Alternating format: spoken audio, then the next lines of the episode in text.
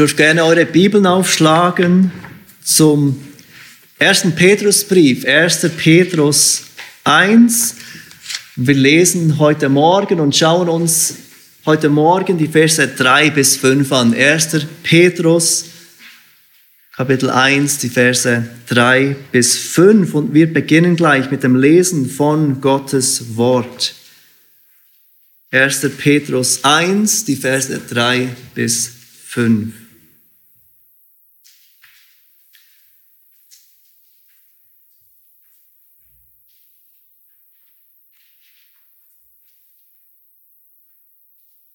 Gelobt sei der Gott und Vater unseres Herrn Jesus Christus, der uns aufgrund seiner großen Barmherzigkeit wiedergeboren hat zu einer lebendigen Hoffnung durch die Auferstehung Jesu Christi aus den Toten, zu einem unvergänglichen und unbefleckten und unverwelklichen Erbe, das im Himmel aufbewahrt wird für uns, die wir in der Kraft Gottes bewahrt werden und durch den Glauben zu dem Heil, das bereit ist, geoffenbart zu werden in der letzten Zeit.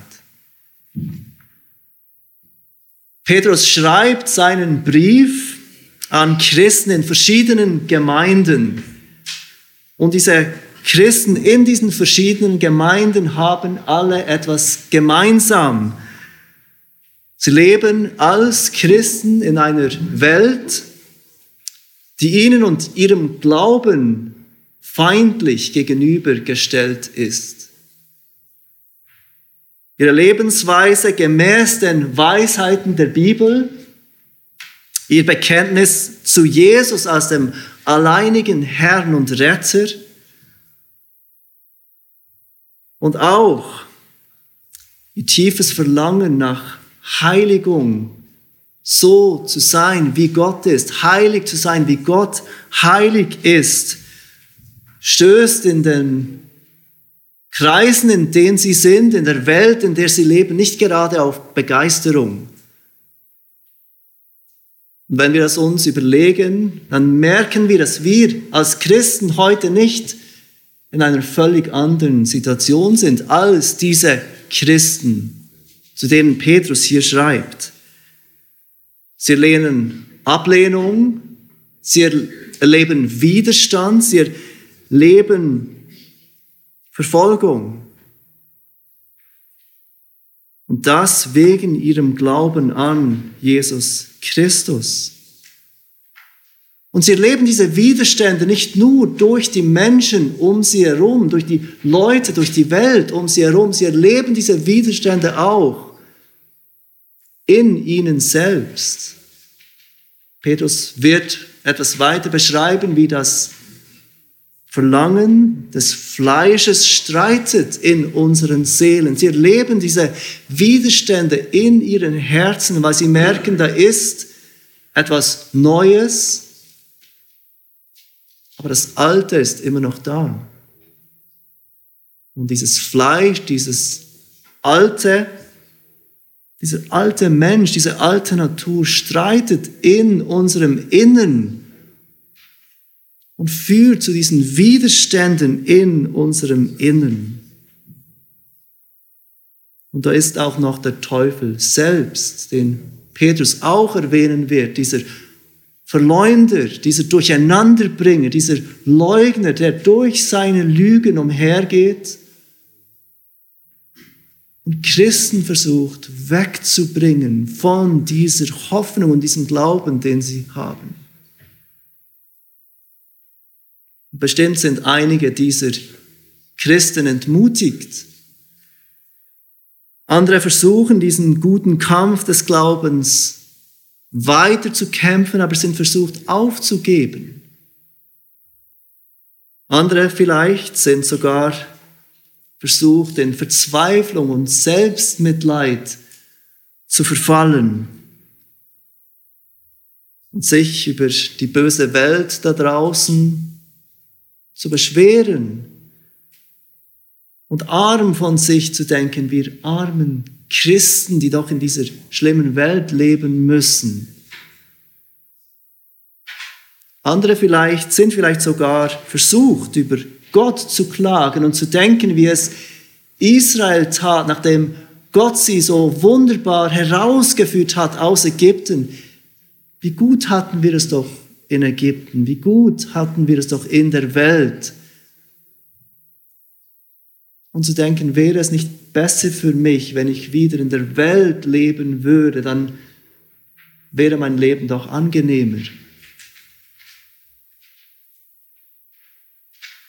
Doch obwohl das treue Leben als Christen voller solcher Widerstände ist und voller solcher Schwierigkeiten und Leiden, die kommen aufgrund unserem Glauben, ist doch das treue Leben als Christ ein Leben voller Freude und Dankbarkeit. Und so ruft uns Petrus in diesen drei Versen heute Morgen auf, mitten in unserem Wandel in dieser Welt, mitten in unseren Schwierigkeiten und Widerständen, Gott zu loben,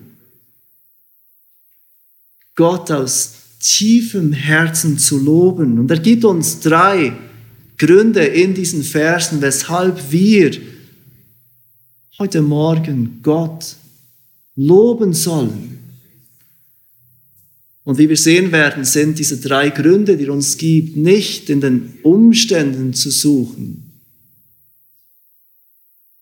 Nicht in den Umständen, die wir manchmal gerne verändern möchten, anders haben möchten, sondern gibt uns drei Gründe, die in Gottes Handeln selbst zu finden sind.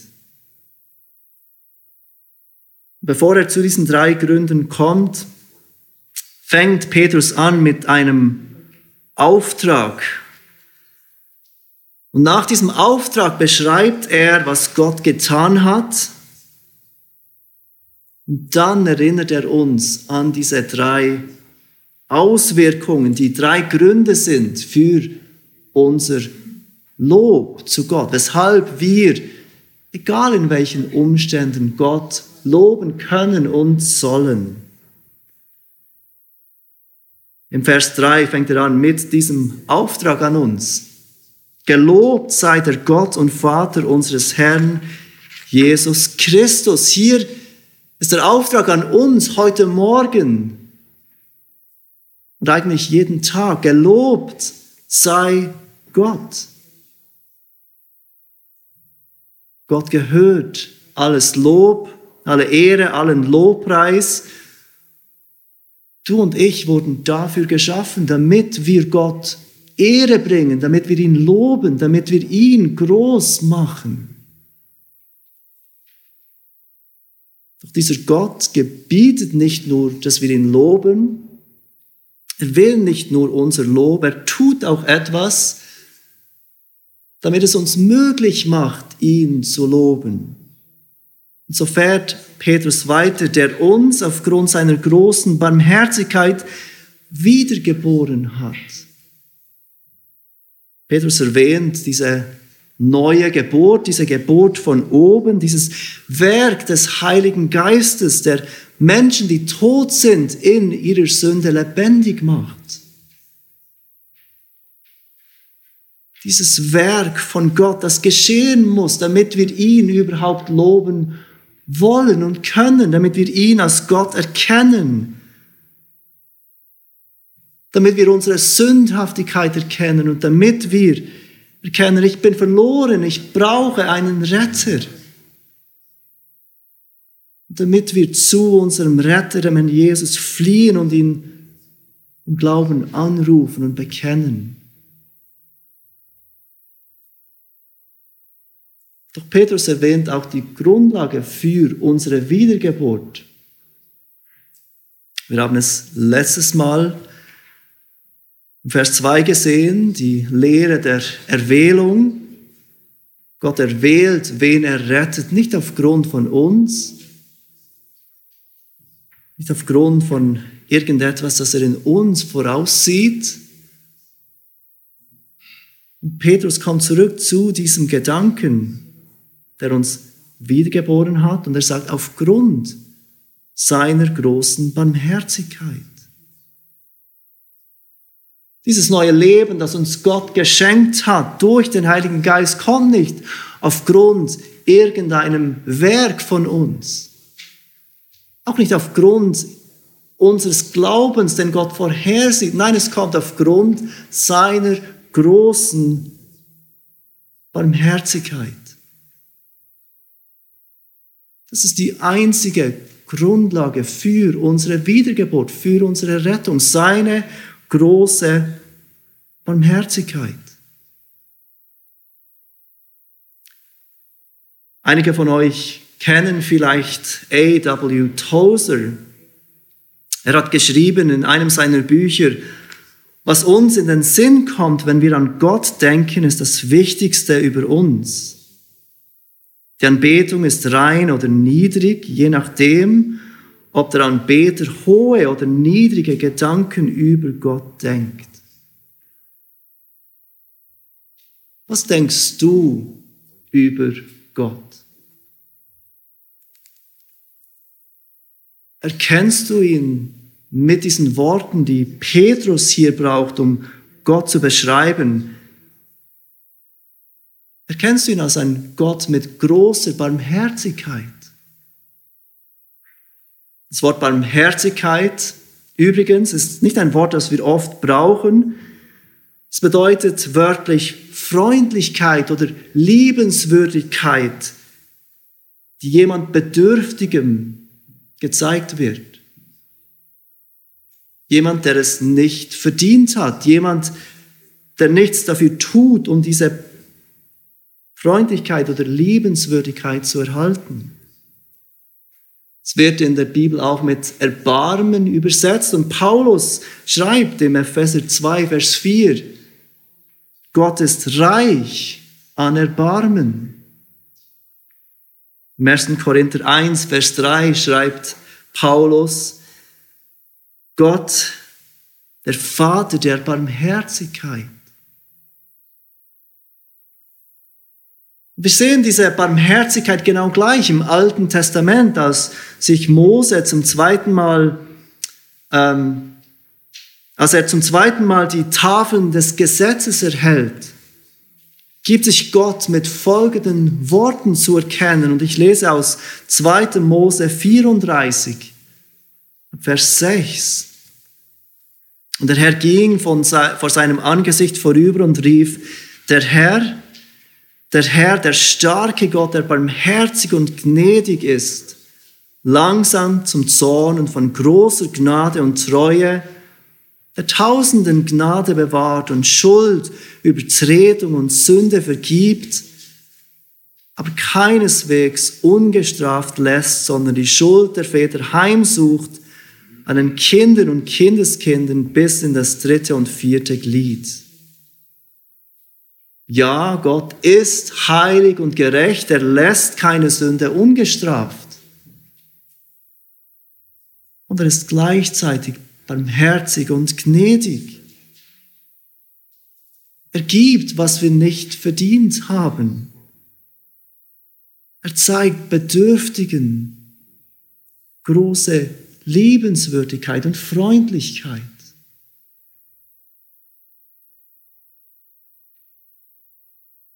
Diese Beschreibung über Gott selbst, ein Gott von großer Barmherzigkeit, würde eigentlich genügen, um uns dafür aufzurufen, Gott zu loben.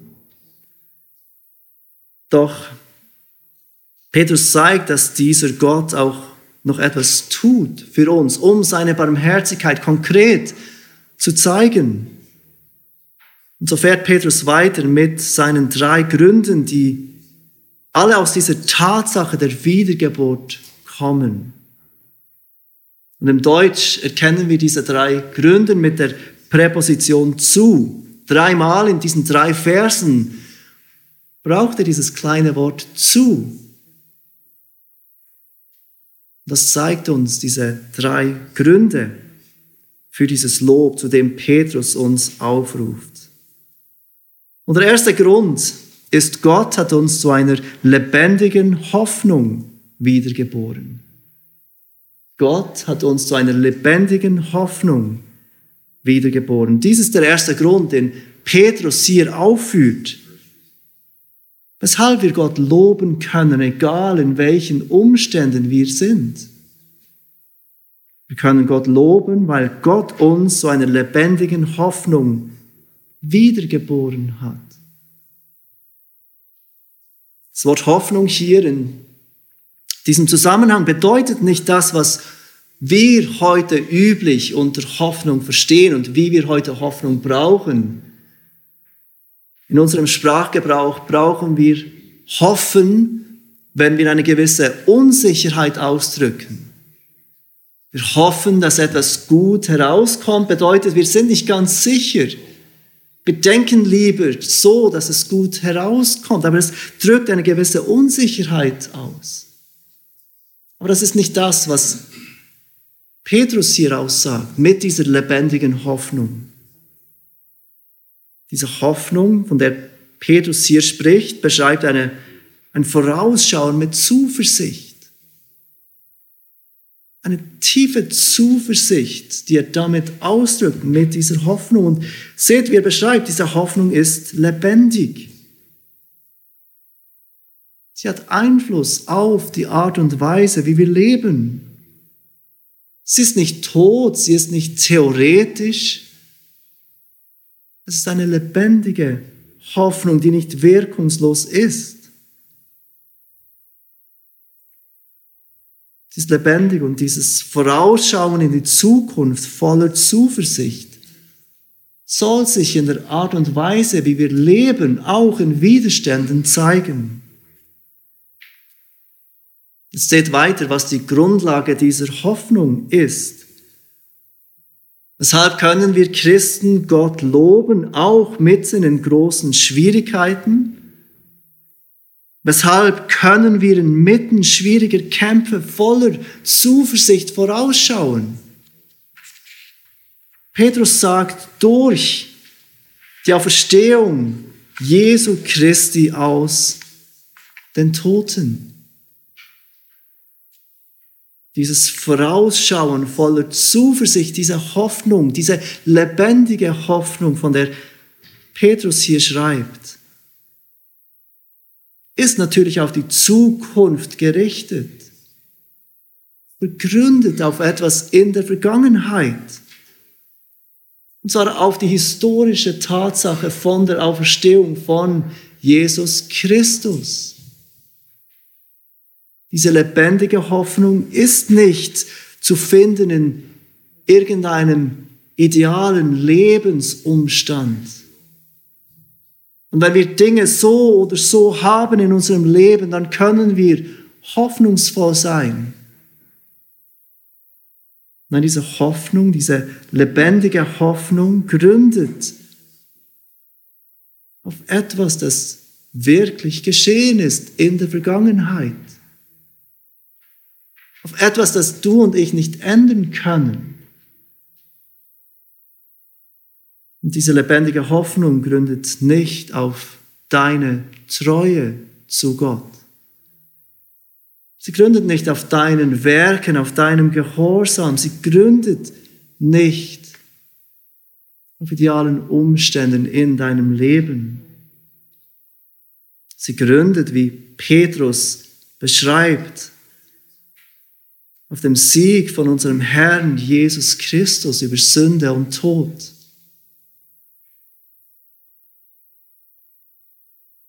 Lieber Bruder, liebe Schwester, wenn es dir schwerfällt, hoffnungsvoll zu sein, voll von dieser lebendigen Hoffnung zu sein heute Morgen. Und mir geht es manchmal so. Dann ist es vielleicht Zeit, zurückzublicken. Zurückzublicken auf das, was vor 2000 Jahren geschehen ist, was wirklich geschehen ist aufzuhören, auf das zu blicken, was vor fünf Minuten war oder vielleicht in fünf Tagen sein wird, sondern deine Gedanken zurückzuführen und darüber nachzudenken, was vor 2000 Jahren passiert ist, als dieser siegreiche Sohn Gottes dieses Grab verließ, nachdem er drei Tage tot war. Gott hat uns zu einer lebendigen Hoffnung wiedergeboren. Das ist der erste Grund zu diesem Lob, zu dem Petrus uns aufruft. Dann geht er weiter mit einem zweiten Punkt, mit einem zweiten Grund für dieses Lob. Und auch dieser Grund ist nicht in unseren Umständen zu finden. Gott hat uns zu einem unvergänglichen, unbefleckten, unverwelklichen Erbe wiedergeboren. Das ist der zweite Grund, den Petrus hier aufführt. Immer wieder erhalte ich E-Mails, in denen steht, wir sind so und so und wir haben gerade x Millionen geerbt und wir würden dir gerne etwas davon überweisen. Vielleicht habt ihr auch schon solche E-Mails erhalten. Oder vielleicht hast du auch schon einmal Gedanken gehabt, wie schön wäre es doch, wenn ich einmal ein Schreiben erhalten würde von einem Notar, der mich informiert, dass irgendein Verwandter, den ich nicht kannte, starb. Und er hat mir eine ganz schöne Summe Geld hinterlassen. Und jetzt erbe ich von irgendjemand, den ich nicht einmal kannte. Und plötzlich sind alle Sorgen, wie du die steigenden Nebenkosten bezahlen willst, weg. Alle Gedanken, wie du die nächste Reparatur an deinem Auto bezahlen willst, sind weg. Gedanken wie will ich nur diese Arztkosten bezahlen, sind weg. Oder diese teure Weiterbildung, die du so gerne machen möchtest und die niemals leisten kannst, ist plötzlich eine Möglichkeit. Paulus erinnert uns hier daran, an einen Gedanken, der auch der Apostel Paulus immer wieder erwähnt, beispielsweise im Römer 8, Vers 17. Er schreibt dort, wenn wir aber Kinder sind, so sind wir auch Erben, nämlich Erben Gottes und Miterben des Christus. Als Christen werden wir nicht nur toleriert in Gottes Haus. Wir sind Gottes Kinder und wir sind als Kinder Erben Gottes, Miterben des Christus. Was ihm gehört, gehört plötzlich uns. Wir finden diese Idee bereits im Alten Testament. Und es ist dort besonders in der Verbindung mit Gottes Volk des alten Bundes, der Nation Israel.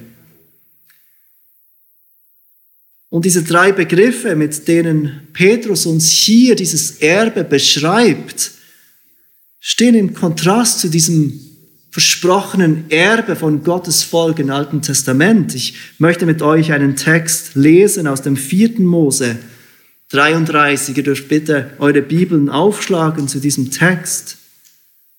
4. Mose 33. Wir sehen dort diesen Gedanken von diesem Erbe. Die Nation Israel wurde von Gott herausgeführt aus diesem Ägypten, diesem fremden Land.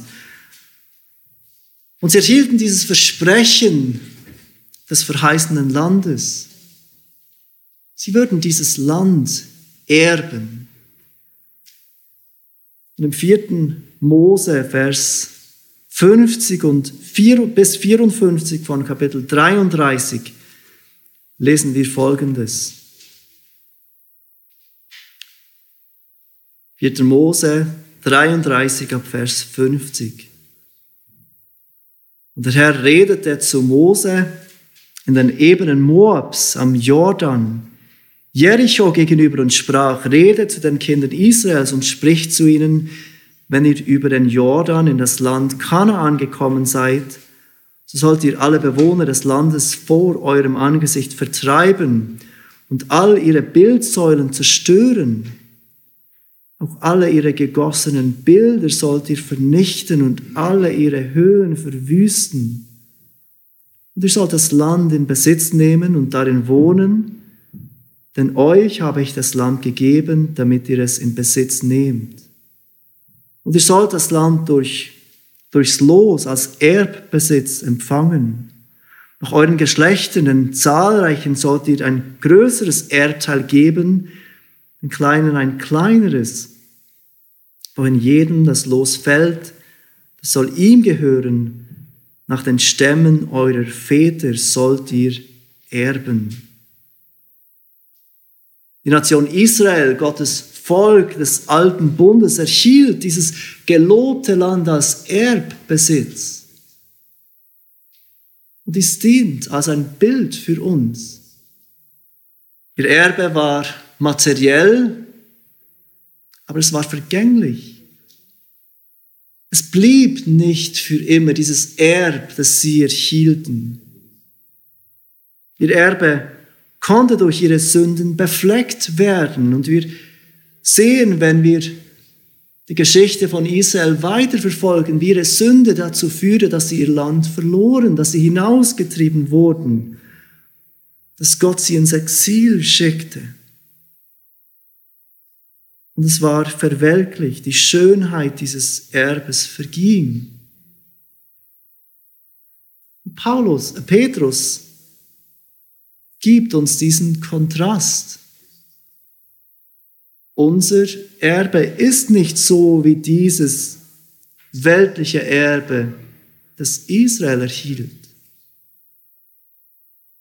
Obwohl wir es noch nicht sehen, dieses Erbe, ist es nicht weniger wirklich als dieses Land, das Israel erhielt. Und Petrus geht weiter und beschreibt uns dieses Erbe, das auf uns wartet, mit diesen drei Eigenschaften. Erstens, Petrus beschreibt unser Erbe als unvergänglich. Im Kontrast zu diesem Erbe, das Israel erhielt. Unser Erbe ist unvergänglich.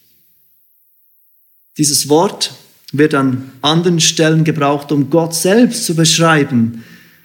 Römer 1, 23 etwas sagt, in unserer Sünde haben wir Menschen die Herrlichkeit des unvergänglichen Gottes vertauscht mit einem Bild von geschaffenen Dingen. Im 1. Timotheus 1, Vers 17 schreibt der Apostel Paulus, dem König der Ewigkeiten aber, der, dem unvergänglichen, unsichtbaren, allein weisen Gott, sei Ehre und Ruhm von Ewigkeit zu Ewigkeit. Amen. Gott wird beschrieben als unvergänglich. Und unser Erbe, das auf uns wartet, ist ein unvergängliches Erbe, das niemals ein Ende haben wird. Paulus beschreibt unser Erbe zweitens als unbefleckt. Und dieses Wort unbefleckt beschreibt Reinheit, Fleckenlosigkeit. Und die Idee ist, dass dieses Erbe unbefleckt ist von unserer Sünde. Unsere Sünde hat keinen negativen Einfluss auf dieses Erbe, das auf uns wartet. Auch wenn wir hier auf der Erde oft Konsequenzen für unsere Sünden spüren und oft ein Leben lang tragen, unser Erbe im Himmel wird unbefleckt sein, unberührt von jedem Einfluss unserer Sünde. Und Petrus beschreibt unser Erbe drittens als unverwelklich. Dieser Begriff bedeutet wörtlich, seinen tadellosen Zustand nicht verlieren. Die Schönheit dieses Erbes, das auf uns wartet, wird niemals vergehen. Vielleicht kennst du die folgende Situation. Du siehst irgendetwas, Blumen oder sonst irgendetwas, das du wunderschön findest und du möchtest es haben. Du leistest es dir und nach ein paar Tagen, vielleicht Wochen, vielleicht Monate gewöhnst du dich an diese Schönheit. Und es wird plötzlich ganz alltäglich.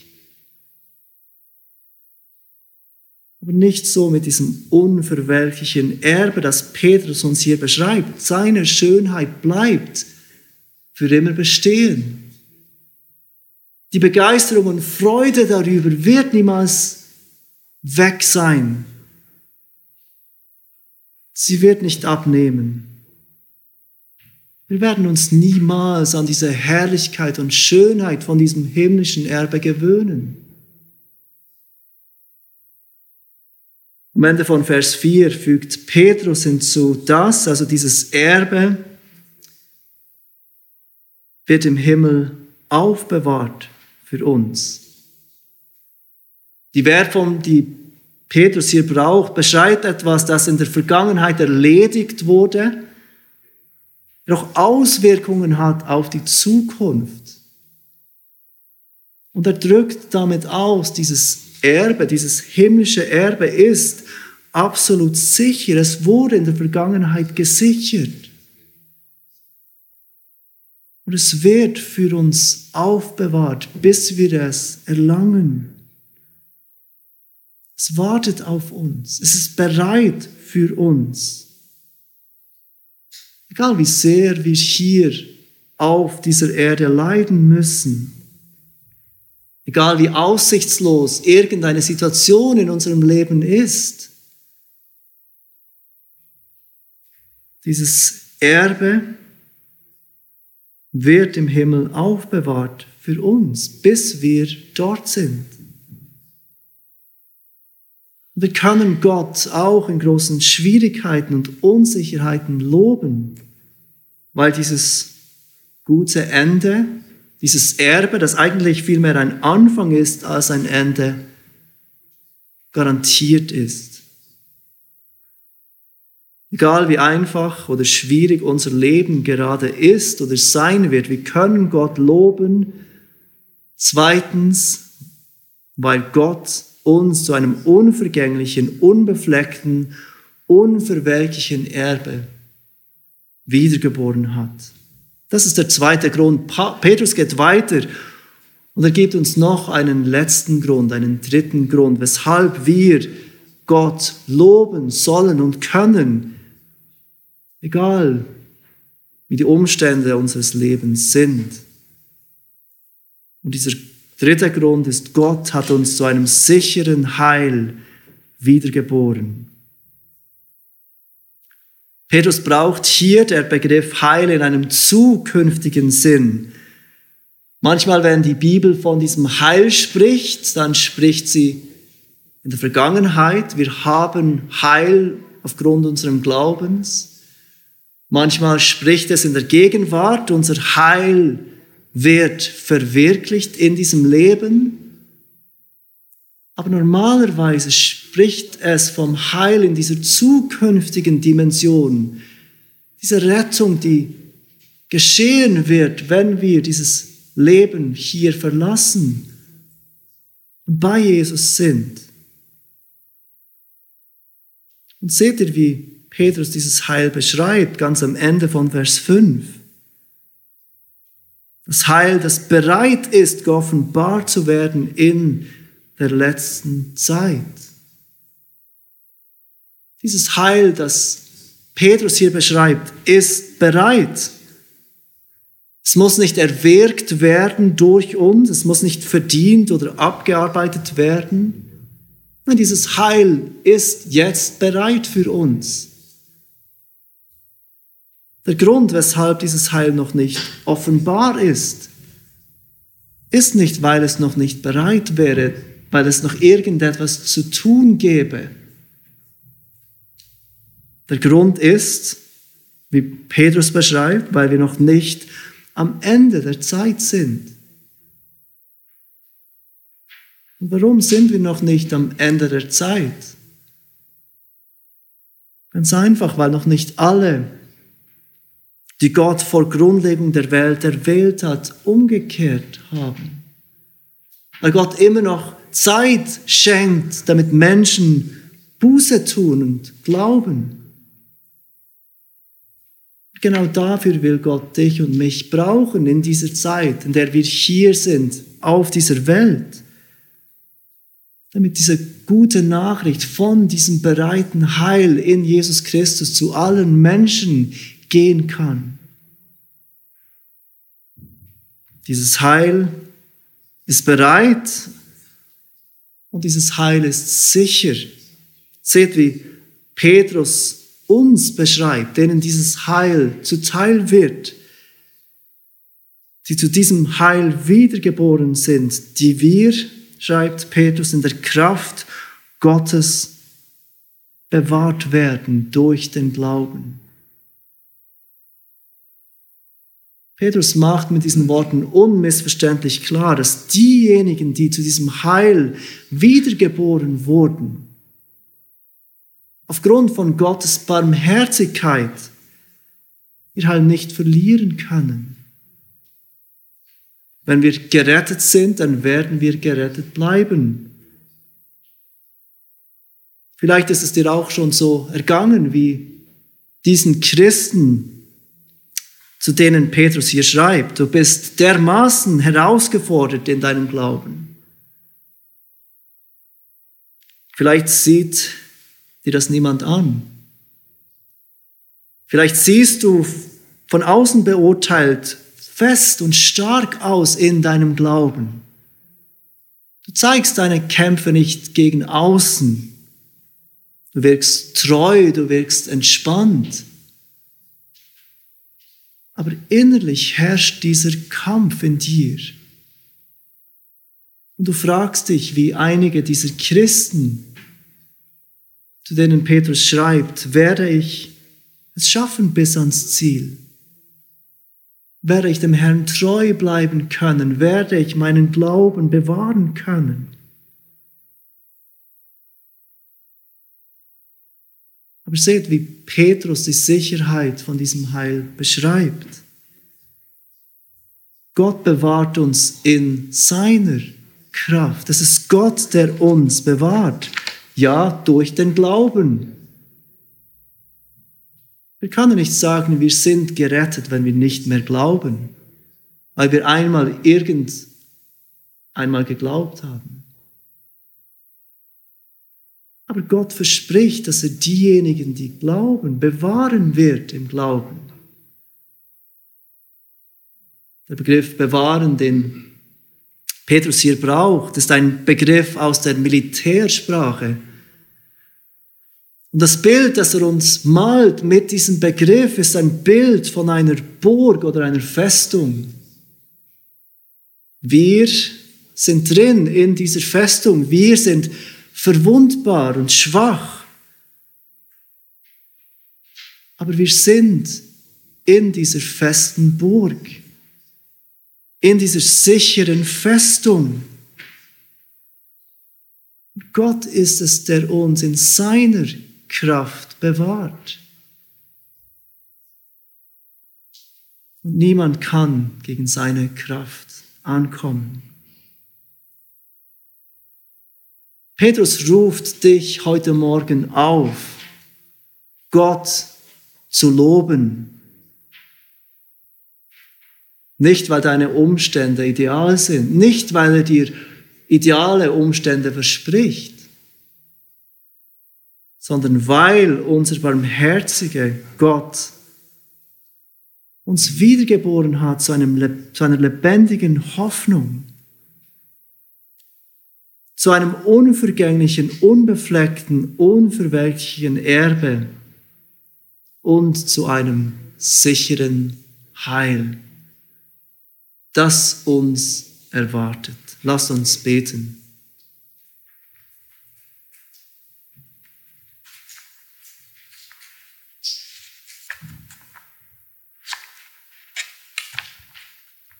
Unser Vater, wir danken dir für deine große Barmherzigkeit,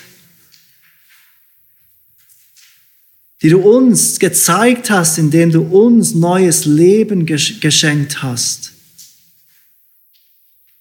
Du hast uns wiedergeboren aufgrund von deiner großen Barmherzigkeit, nicht aufgrund unserer Werke. Und du hast uns wiedergeboren aufgrund von deiner großen Barmherzigkeit zu einer lebendigen Hoffnung. Und wir bitten dich, dass du uns heute Morgen hilfst, lebendig zu hoffen, weil diese Hoffnung in dem gründet, was du getan hast vor 2000 Jahren, was Jesus Tod und Sünde überwand. Wir danken dir, dass du uns wiedergeboren hast zu einem unvergänglichen, unbefleckten und unverwelklichen Erbe, das auf jeden wartet, der glaubt. Wir bitten dich, dass dieser Gedanke an dieses Erbe, das auf uns wartet, tief verwurzelt sein darf in unseren Herzen dass es große Freude und Dankbarkeit in unseren Herzen bewirkt, damit wir mitten in schwierigen Umständen auf dich blicken und dich loben. Und wir preisen dich für dieses sichere Heil, zu dem du uns wiedergeboren hast. Und dass dieses Heil sicher ist, weil wir in deiner Kraft bewahrt werden. Vater, wir bitten dich, dass du deine Barmherzigkeit schenkst über die, die dich heute Morgen nicht kennen. Dass du ihnen Buße und Glauben schenkst. Dass sie erfahren dürfen, wie du sie zu neuem Leben erwächst aufgrund von deiner Barmherzigkeit. Und wir bitten dich das in deinem wunderbaren Namen, Herr Jesus. Amen.